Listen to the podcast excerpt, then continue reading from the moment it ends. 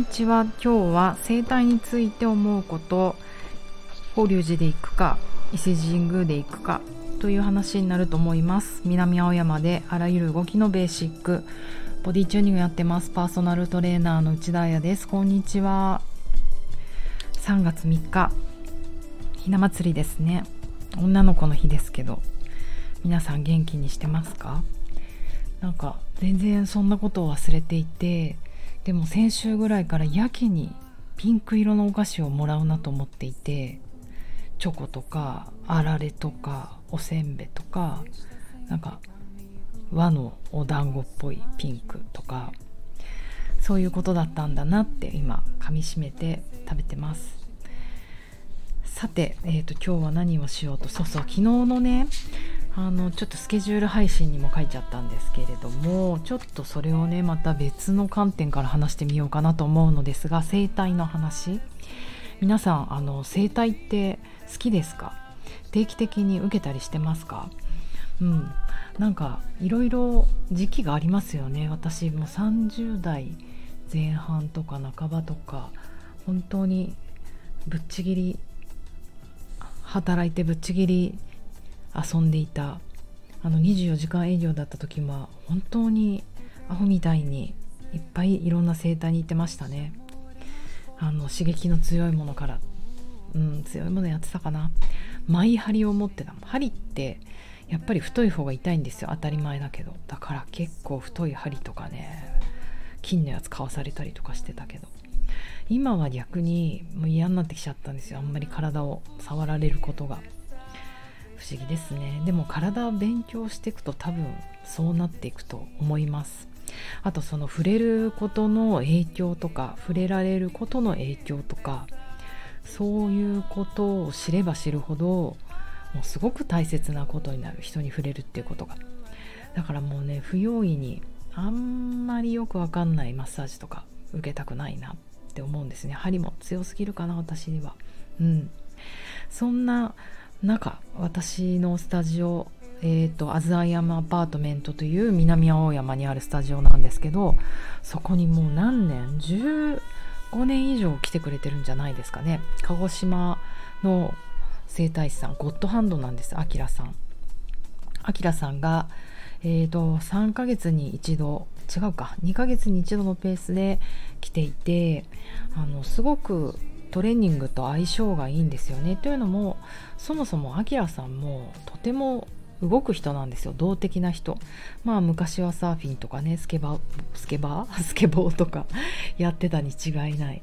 けれども動く人の気持ちがわかる。であと今はすっごい面白いんですけどビニールハウスを5個も6個も7個も建ててそこであの、まあ、それもプロフェッショナルとして観葉植物あの多肉植物を本当にボコボコいっぱい育てていてあのそれってもう生命をん？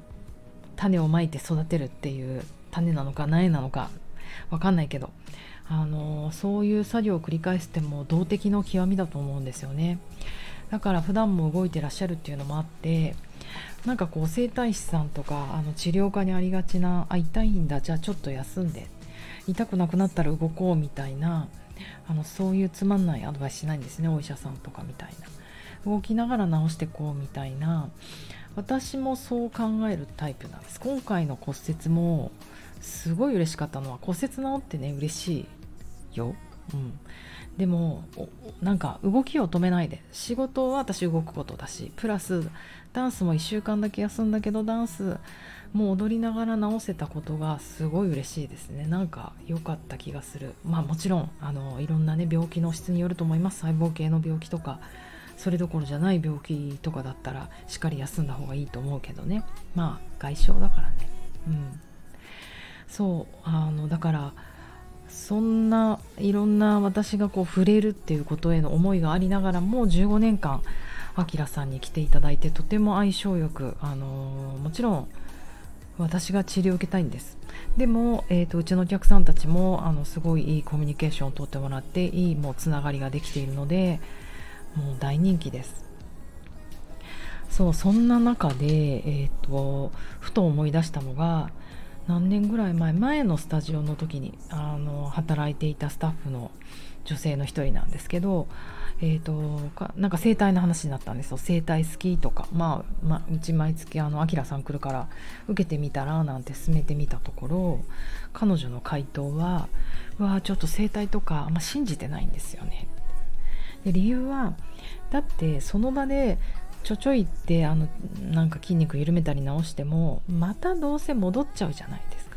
どうせ動いたら自分の癖に戻っちゃうからなんかやっても意味ないなと思って。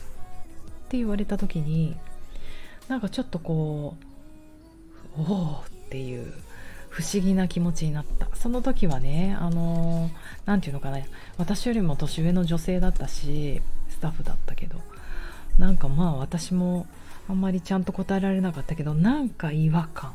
そっかまあそう考える人もいるのねっていうぐらいに思ったんですけど今ねこうやって、あのー、そのトピックを思い出すほど結構私の心に刺さったことであるなと思うのですがうんきっとね彼女はあのあれだね。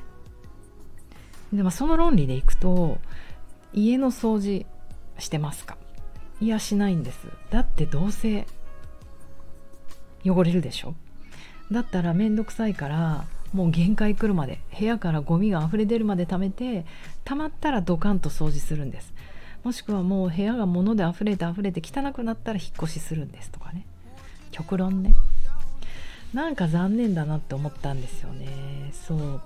でこれ、うん、いろんなね観点から突っ込んで論点からいけると思いますけれどもまあちょっと私は体好きなので体の観点から言ってみるとまずあのエントロピー増大の法則っていうものがありましてこのラジオでも結構言ってますよね。私結構これ大好きでボディチューニングの考え方の根底にこれがあるんですけれども宇宙の大原則です。これ全ての秩序の秩序というか全てのものにおいて。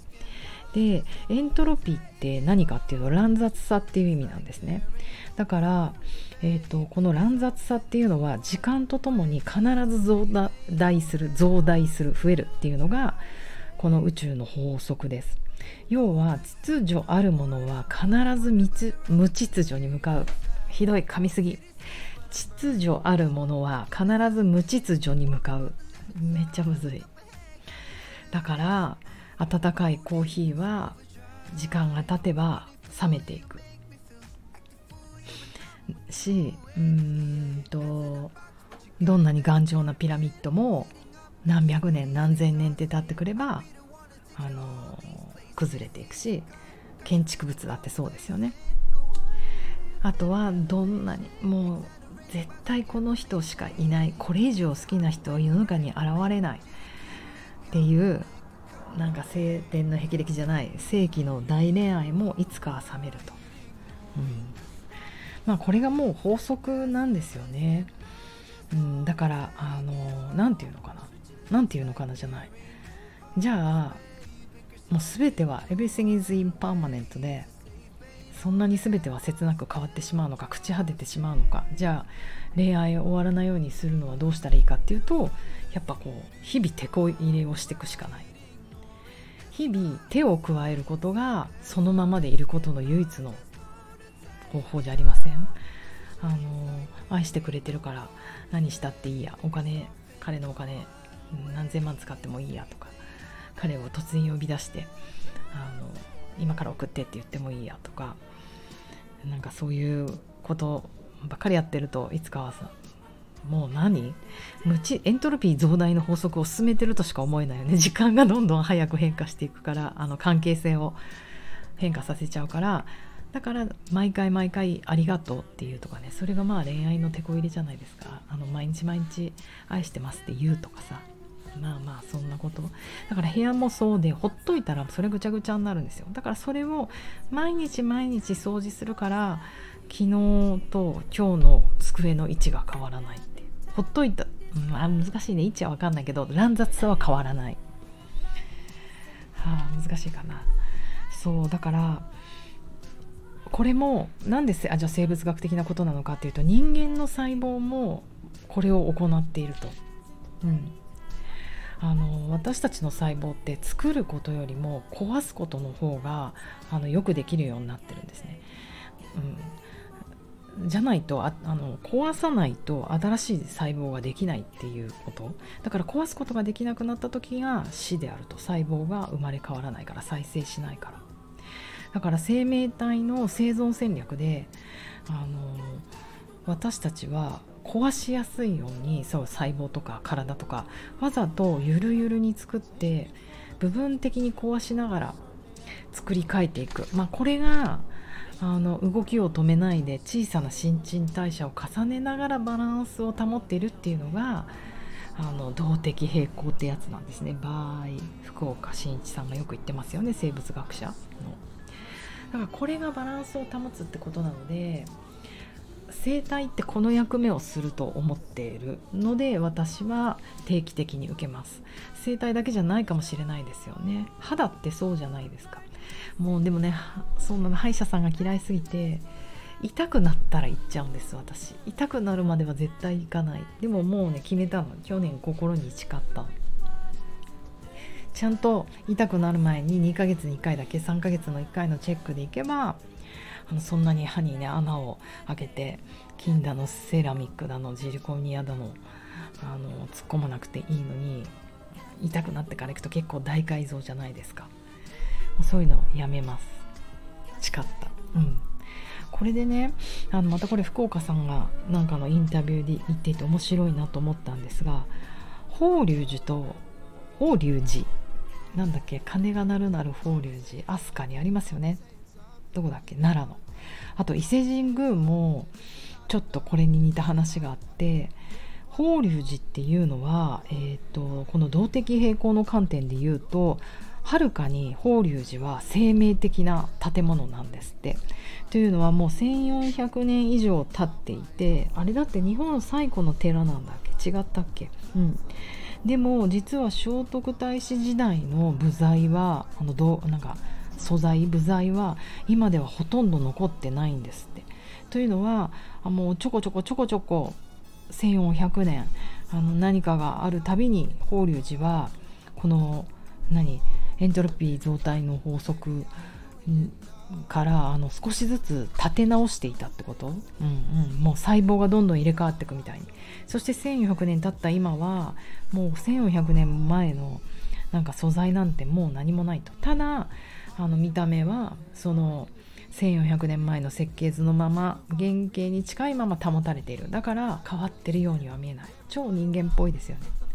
そうだよ。だって人間の細胞だだって何年に？7年で全部入れ替わるんでしたっけ？骨まで。いろんな説ありますけどね。肝臓とかだったらもし1ヶ月とか言うじゃないですか。皮膚は28日とか。もうそれと一緒。見てるものは一緒なんだけど細胞レベルで言うともう全然過去のあなたはいないんだよね。うん、でこれに比べて伊勢神宮はこれ知らなかったんですけどなんかね式年遷宮っていうのがあってそれは何かというと20年に一度かなりな突貫工事をするそうです。あのほぼ全特会みたいなあ全特会というか、うん、だから20年に一度必ずこういう式年遷宮っていう儀式のような工事をしてやるだから全、うん、突貫工事すると設計図もいるし土地もいるしまとまった資材も一気にいるからあの結構お金がかかる。そういう意味ではコストもかかるってことですよね。だからあのなんだなんだろう。私は、まあ、建物でなんかこの話聞いちゃうと本当に法隆寺が好きになるというか、うん、地味だけどやっぱ法隆寺好きだなと思ってしまうしまあ建物においてねどっちがいいのかちょっとあの建築家じゃないからわからないけれども生物学的観点で言うとなんかなんていうのこの有機的だなって思う。それこそサスティナブルってことなんじゃないかな。法隆寺っていう建物の方がって思ったりした。今日でした。そうだから生態もそういう意味で私はあのちょこちょこ本当に信頼できる人の整体とか施術を受けて手こ入れしています。ということで、えー、となんだっけ興味がある方はあきらさん生態興味がある方はぜひ受けに来てください。珍しくなんかみんな忙しいのかな。日曜日の夕方以降ね23枠空いてるんですよ。なので何とかして私にコンタクトを取ってください。すぐお返事します。イエイ。では金曜か。良いフライデーナイトじゃあね